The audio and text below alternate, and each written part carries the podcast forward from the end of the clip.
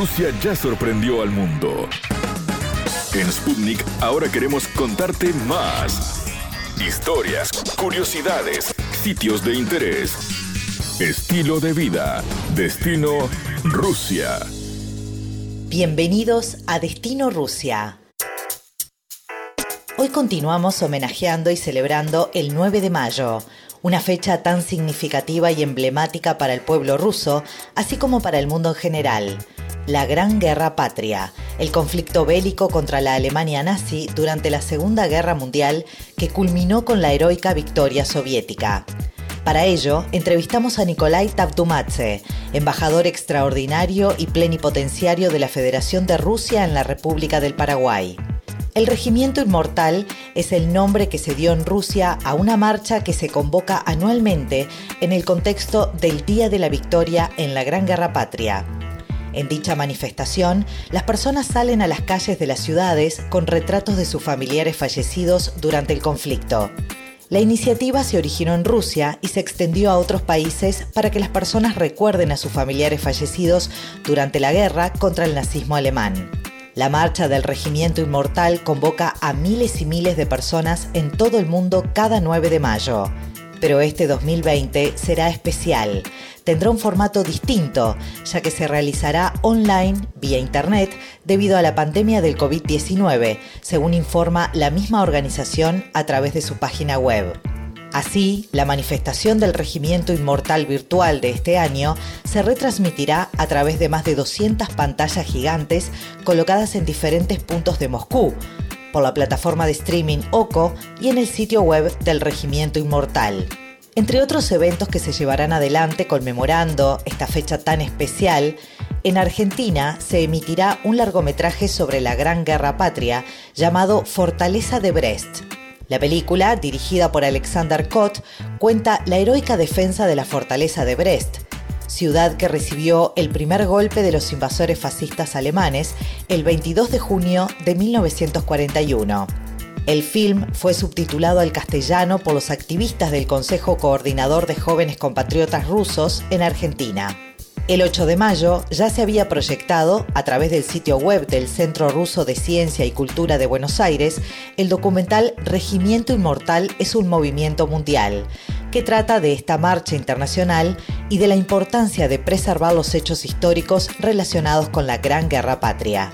Compartimos la entrevista realizada por nuestra compañera de Sputnik, Alejandra Patrone, con Nikolai Tavtumadze, embajador de la Federación de Rusia en la República del Paraguay, para preguntarle por la importancia de esta fecha y cómo se celebra en América Latina. La entrevista. Este 9 de mayo se conmemora el Día de la Victoria, una celebración del triunfo de la Unión Soviética sobre la Alemania nazi en el año 1945. Para conocer más sobre este tema, ya tenemos en contacto al embajador de la Federación de Rusia en la República del Paraguay, Nikolai Tabdumase. Bienvenido, embajador. ¿Cómo está? Muchas gracias, muy bien. ¿Qué significado tiene este 75 aniversario del Día de la Victoria para su país? Uh, la Gran Victoria continúa siendo la fecha más sagrada para Rusia y otros países de la antigua Unión Soviética. Esto no es sorprendente, dado que eh, fue la URSS la que sufrió ataques más violentos de la maquinaria bélica nazi. En el frente oriental fueron desplegadas las mejores unidades del ejército del Tercer Reich. Ahí tuvieron lugar las batallas más importantes y sangrientas de toda la Segunda Guerra Mundial. Los pueblos de la Unión Soviética perseveraron en esta lucha por el futuro de la humanidad a costa de un sacrificio inmenso. 27 millones de los ciudadanos soviéticos perecieron defendiendo a su patria y siendo víctimas de atrocidades cometidas por el enemigo en los territorios ocupados y en los infames campos de concentración. A pesar de esas pérdidas enormes, la URSS rompió la columna vertebral a los agresores nazis, causándoles más del 70% de todas sus bajas en la guerra, según las estimaciones más modestas.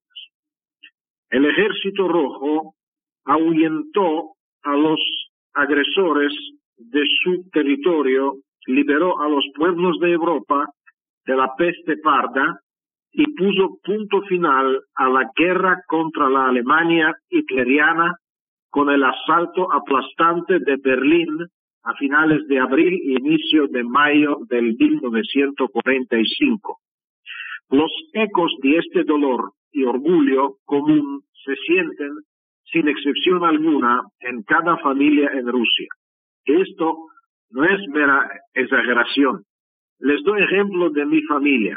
Sí. Al frente de batallas de la Gran Guerra Patria para defender su país, salieron de la casa de mis abuelos tres hermanos. Regresó después de la victoria solo uno de ellos, mi padre, Carlo Tabdumadze. Sus dos hermanos cayeron en el combate. Mi padre ya no está con nosotros, pero su ejemplo, sus condecoraciones de guerra que se guardan en la familia sirven para mí, para mis hijos y mis nietos de recordatorio permanente sobre el heroísmo y la tragedia de nuestros antepasados.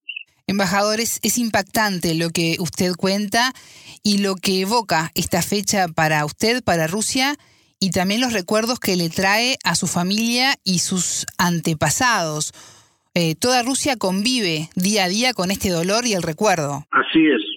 ¿Qué importancia tuvo a su forma de ver esta victoria para los países latinoamericanos?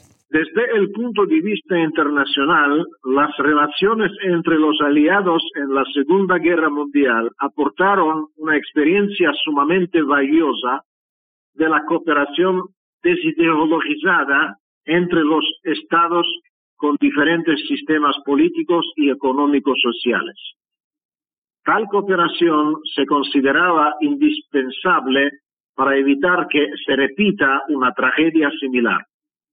No olvidemos que América Latina supo definir su posición a favor de los aliados en esta lucha por el futuro de la humanidad. Las unidades militares de Brasil y México entraron en batalla al lado de los aliados en Europa y en el Océano Pacífico. Cabe subrayar que a raíz de esa, esta histórica victoria, se estableció la Organización de las Naciones Unidas, que se convirtió en el centro de la nueva arquitectura de la seguridad internacional que hasta el día de hoy sigue garantizando la estabilidad global, eh, sustentándose en la cooperación interestatal y un acuerdo unánime de los países líderes del planeta. Nos parece justo y sumamente positivo que América Latina ha logrado formar parte importante de este sistema imprescindible. Embajador, estamos atravesando un momento histórico importante, delicado, con la pandemia del coronavirus. ¿Cómo va a ser la celebración de este año en medio de la propagación del COVID-19? Claramente eh, la pandemia ha introducido sus correcciones eh, en eh, celebraciones en todo el mundo. De hecho, ya lo estamos celebrando y de forma variada a pesar de las limitaciones impuestas por la cuarentena. Por ejemplo, con la colaboración del Ministerio de Tecnologías de la Información y Comunicación del Paraguay, acabamos de realizar la muestra del cine ruso a través del eh, telecanal Paraguay HD TV. En total, 13 películas, en su mayoría dedicadas a la Gran Guerra Patria. Claro que la situación de pandemia y las consecuentes restricciones inevitables nos obligaron a modificar algunos de los planes. Por ejemplo, trasladamos la acción del regimiento inmortal al formato de redes sociales. Pero lo más importante, y eso quiero subrayar, que todos nosotros celebramos ese día sagrado llevando en lo profundo de nuestros corazones las memorias y el agradecimiento a los héroes que salvaron nuestro planeta de la barbarie del nazismo. Embajador, la relación entre Rusia y Paraguay es muy estrecha. Cuando uno habla con un paraguayo y menciona a Rusia, siempre por parte de ellos hay un recuerdo muy importante a lo que fue la guerra del Chaco entre 1932 y 1935. ¿Usted siente ese respeto y cariño del pueblo paraguayo hacia con Rusia? Absolutamente sí, porque es algo que une nuestros dos países, porque en Paraguay en realidad es el único país en uh, uh, América del Sur que tiene esos lazos invisibles porque acogió aquí los inmigrantes uh, rusos que después los hechos tectónicos y históricos de la Rusia fueron obligados a salir del país y se desperdieron en diversos países del mundo. Una parte de ellos vinieron acá en Paraguay y fueron uh, recibidos como hermanos con uh, cariño y con la uh, voluntad de dar una mano a las personas que estaban en búsqueda de sistemarse.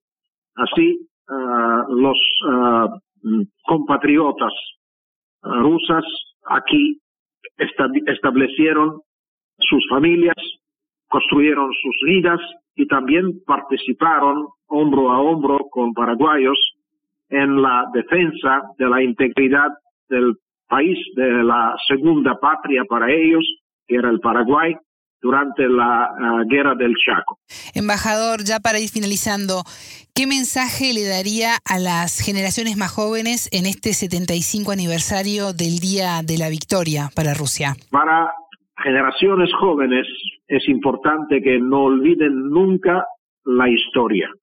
Y la historia nos enseña que deberíamos acordar de los héroes de tiempos pasados que sacrificaron la vida, que lucharon contra el mal de este mundo y que nosotros estamos responsables también de pasar este mundo mejor a nuestros hijos y nuestros nietos, que sea un lugar donde se puede vivir sin miedo de guerras y de injusticia. Embajador Nicolai Dabdum Ace, muchas gracias por estos minutos con Radio Sputnik. Muchas gracias a usted y uh, mejores augurios a todos que nos escuchan en ese periodo de celebraciones de la gran victoria contra el uh, nazifascismo. Gracias. ¿Sabías que conocemos datos de Rusia que te van a maravillar?